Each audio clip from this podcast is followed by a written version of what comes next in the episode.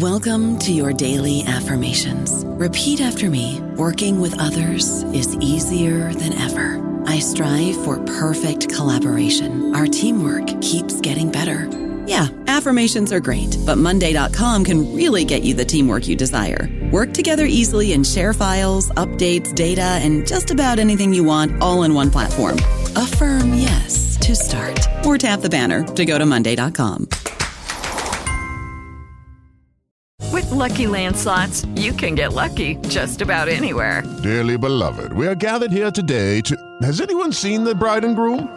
Sorry, sorry, we're here. We were getting lucky in the limo and we lost track of time. No, Lucky Land Casino, with cash prizes that add up quicker than a guest registry. In that case, I pronounce you lucky. Play for free at LuckyLandSlots.com. Daily bonuses are waiting. No purchase necessary. Void were prohibited by law. 18 plus. Terms and conditions apply. See website for details. Hola, esto es New Books Network en español. Hola, ¿qué tal? Soy Elena Catalán de la Universidad del País Vasco y os doy la bienvenida al canal de Historia Agraria en New Books Network en español. Hoy tenemos el placer de presentar a Mari Carmen Pérez Artés, que es coautora junto con George Batten del artículo Desigualdad de la Tierra y capacidad numérica en España durante los siglos XVII y XVIII, que fue publicado en inglés en el número 83 de Historia Agraria. ¿Qué tal, Mari Carmen? ¿Cómo estás? Hola, Elena, ¿qué tal? Mari Carmen Pérez Artés se doctoró en Ciencias Económicas por la Universidad de Tübingen en Alemania y actualmente es profesora en la Universidad de Almería en el área de Historia e Instituciones Económicas. Sus intereses de investigación se centran en el estudio del capital humano, las migraciones, el trabajo y el salario de las mujeres en los siglos XVIII y XIX. El trabajo que hoy presentamos analiza la relación existente entre el acceso a la propiedad de la tierra y su efecto en la formación del capital humano en la España de los siglos XVII y XVIII. Mari Carmen, en concreto, seguís la línea de trabajo que sostiene que las familias propietarias de pequeñas explotaciones pudieron mantener un nivel nutricional favorable, que es condición previa para adquirir cualquier habilidad cognitiva. ¿Nos puedes explicar mejor esta hipótesis de partida? Sí, claro. Eh, hay trabajos que han argumentado que la distribución del tamaño de las explotaciones agrícolas juega un papel central porque los grandes terratenientes no tenían incentivos en invertir en capital humano. También sabemos que en el siglo XIX en España la desigualdad de la tierra estaba negativamente correlacionada con la educación masculina, en concreto con su capacidad aritmética. Nosotros queríamos demostrar si esta correlación entre la desigualdad de acceso a la tierra y la capacidad numérica de los hijos de estas familias ya se daba con anterioridad. En concreto, nos remontamos al siglo XVI y llegamos hasta el siglo XVIII. interesante. ¿Y cómo se manifiesta esta relación entre el acceso a la tierra y la capacidad cognitiva? ¿Cómo habéis medido esto? Nosotros argumentamos que las familias de labradores tenían ventajas nutricionales para que sus descendientes pudieran adquirir capital humano. En primer lugar, por ejemplo, durante situaciones de crisis, el acceso a los nutrientes fue muy importante para el desarrollo de estas habilidades numéricas. Cuando los precios aumentaban durante el periodo de malas cosechas, los labradores, al contrario que los jornaleros, podían decidir si consumían más cantidad de su propia producción o la destinaban al mercado. Por lo tanto, los hogares de agricultores podían acceder a una mejor nutrición, requisito para poder adquirir formación en capital humano. O sea que si lo he entendido bien, la capacidad intelectual dependía de si estaban mejor o peor alimentados, ¿no?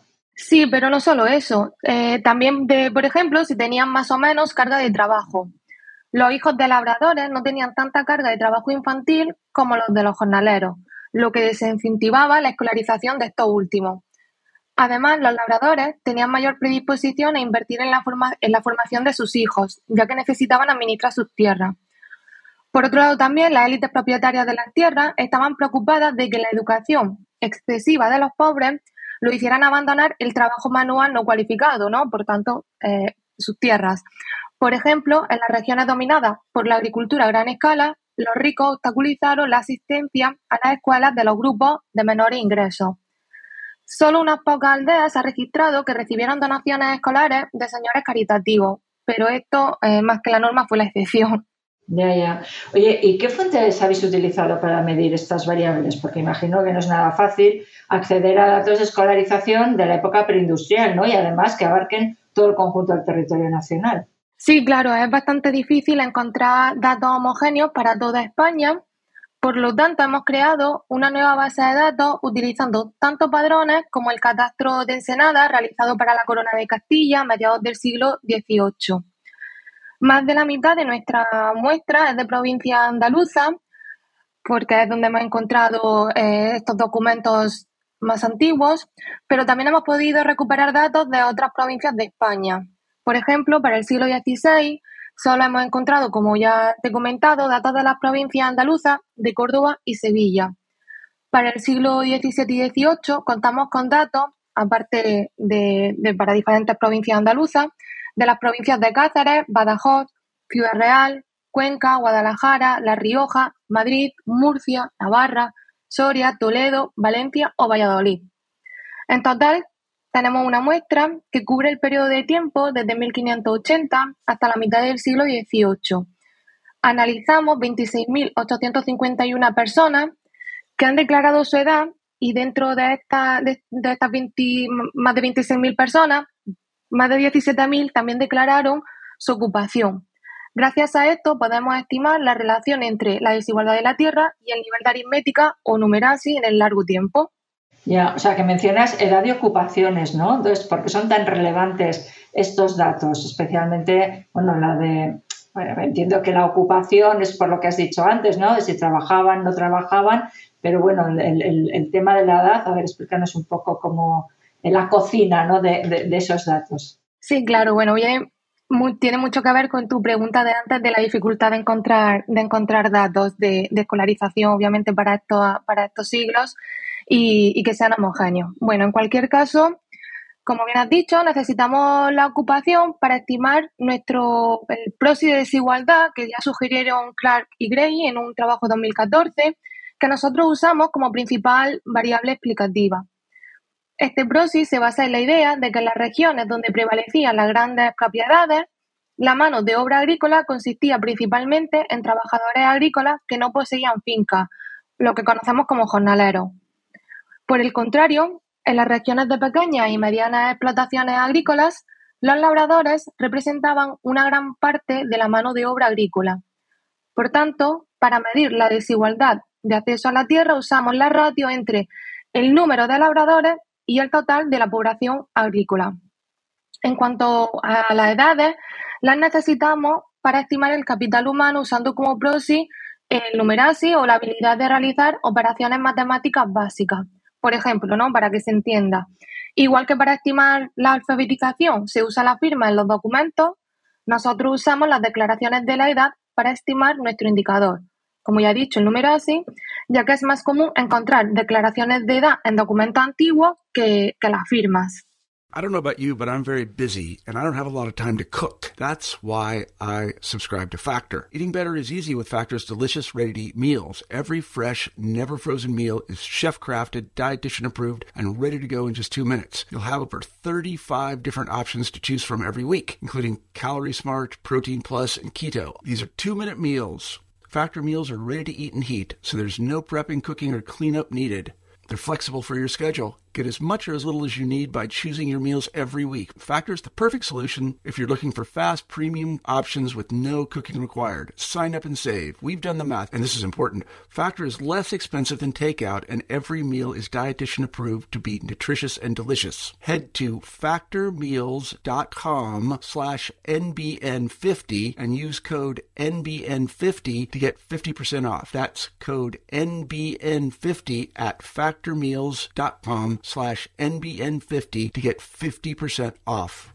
Claro, efectivamente, la gente firmaba, ¿no? Pero no se le solía preguntar si sabía sumar o restar. Entonces, ¿cómo habéis estimado este dato a partir de la edad? Porque es un poco, poco extraño para los que no, no, no conocemos el, el tema. Sí, mira, pues para evaluar el numerasi empleamos la metodología conocida como acumulación de la edad, eh, utilizando el llamado índice ABCC, que bueno, sus siglas vienen pues por los creadores de este índice, ¿no? De los autores. Este método considera la proporción de individuos que pueden indicar su edad precisa en años, en contraste con aquellos que informan de una edad redondeada a un múltiplo de 5. Por ejemplo, una persona podría decir, tengo 45 años, pero en realidad tenía 44, lo que pasa es que no lo sabía exactamente, ¿no? Entonces está toda esta literatura que, argumenta que cuando no se tiene una clara idea de matemáticas básicas, se tiende a redondear en años terminados en 0 o en 5. Podríamos decir que tanto la numeracy como la literacy o alfabetización están correlacionadas, fuertemente correlacionadas, aunque las habilidades matemáticas básicas se difundieron antes que la alfabetización. Este índice ABCC que te comento va de 0 hasta 100, indicando 100 que no hay redondeo y por tanto toda la sociedad ha alcanzado estas habilidades matemáticas básicas y si es menor que 100, pues ya estamos hablando de la proporción, ¿no? Pues un 80% es capaz de eh, decir su edad correctamente y así se va estimando hasta llegar a cero, que sería el 0%. Es verdad que el índice lo calculamos en relación con la media de grupos, pues por ejemplo, dependiendo por región y por década de nacimiento, pero también nos permite analizar la probabilidad de que un individuo declare una edad redondeada. Esto lo hacemos utilizando una variable binaria, que en nuestro caso, en nuestro modelo la llamamos numerate, que es 1 cuando esta persona reporta una edad que no es redondeada y 0 sí sí. En este sentido, encontramos que una mayor proporción de labradores tiene un impacto positivo en el nivel de numeracy de la sociedad analizada. Ya, y en cuanto a los niveles de numeracy entre labradores y jornaleros, ¿encontráis diferencias significativas? Sí, observamos que la diferencia en los niveles de numeracy entre labradores y jornaleros es de entre 4,8 y 7,1 puntos porcentuales dependiendo de las variables de control que usamos en nuestro modelo. Si calculamos el índice IBCC, este que ya te he comentado que va de 0 a 100, encontramos que tanto los jornaleros como los labradores, los labradores declaraban en un 40% su edad correctamente, mientras que en 1800 los jornaleros lo hacían en un 60% y los labradores ya lo hacían en más de un 70%, al igual que otros trabajadores como pueden ser pues, de la administración o comerciantes, ¿no? que se les presupone un mayor nivel de, de capital humano. Claro, entonces lo que podemos concluir es que vuestro indicador de desigualdad en el acceso a la tierra, el porcentaje de labradores sobre el total de la población agrícola, tuvo un efecto positivo ¿no? a nivel regional en los niveles de numeracy de esa población.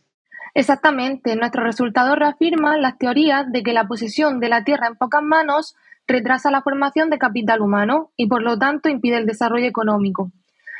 Para el ejemplo de España, todavía en la primera mitad del siglo XX, como ya han dicho otras investigaciones, menos del 1% de las explotaciones ocupaban el 57% de la superficie de Andalucía occidental. Es cierto que tras la Guerra Civil Española la población agraria activa empieza a declinar en España, pero las provincias de Andalucía continuaron siendo las que tenían mayor número de jornaleros y a su vez esta era la región con la tasa de alfabetización más baja en el contexto español. Esto es consistente a su vez con otros trabajos que apuntan a que hubo un menor desarrollo en España debido a la desigualdad de ingresos y la persistencia de una agricultura tradicional no industrial, Igualmente, nuestra investigación también está en línea con las que encontraron que la desigualdad de la tierra tenía consecuencias para el desarrollo económico, o con aquellas que afirmaron que una distribución desigualdad de la tierra no animó a los grandes terratenientes a invertir en tecnología en el campo, debido en parte a la existencia de esta mano de obra barata en el mundo rural durante los siglos XIX y XX. Muy bien, eh, muy, muy interesante esta investigación. Bien, Mari Carmen Pérez Arcés profesora de Historia Económica en la Universidad de Almería. Muchísimas gracias por estar hoy con nosotros compartiendo los resultados de este interesante trabajo. Muchas gracias, Elena, a vosotros por la invitación y por vuestro interés. Gracias a todos los oyentes. Os esperamos en el próximo episodio del canal de Historia Agraria en New Books Network en español. Gracias por escuchar New Books Network en español. It is Ryan here and I have a question for you. What do you do when you win? Like, are you a fist pumper?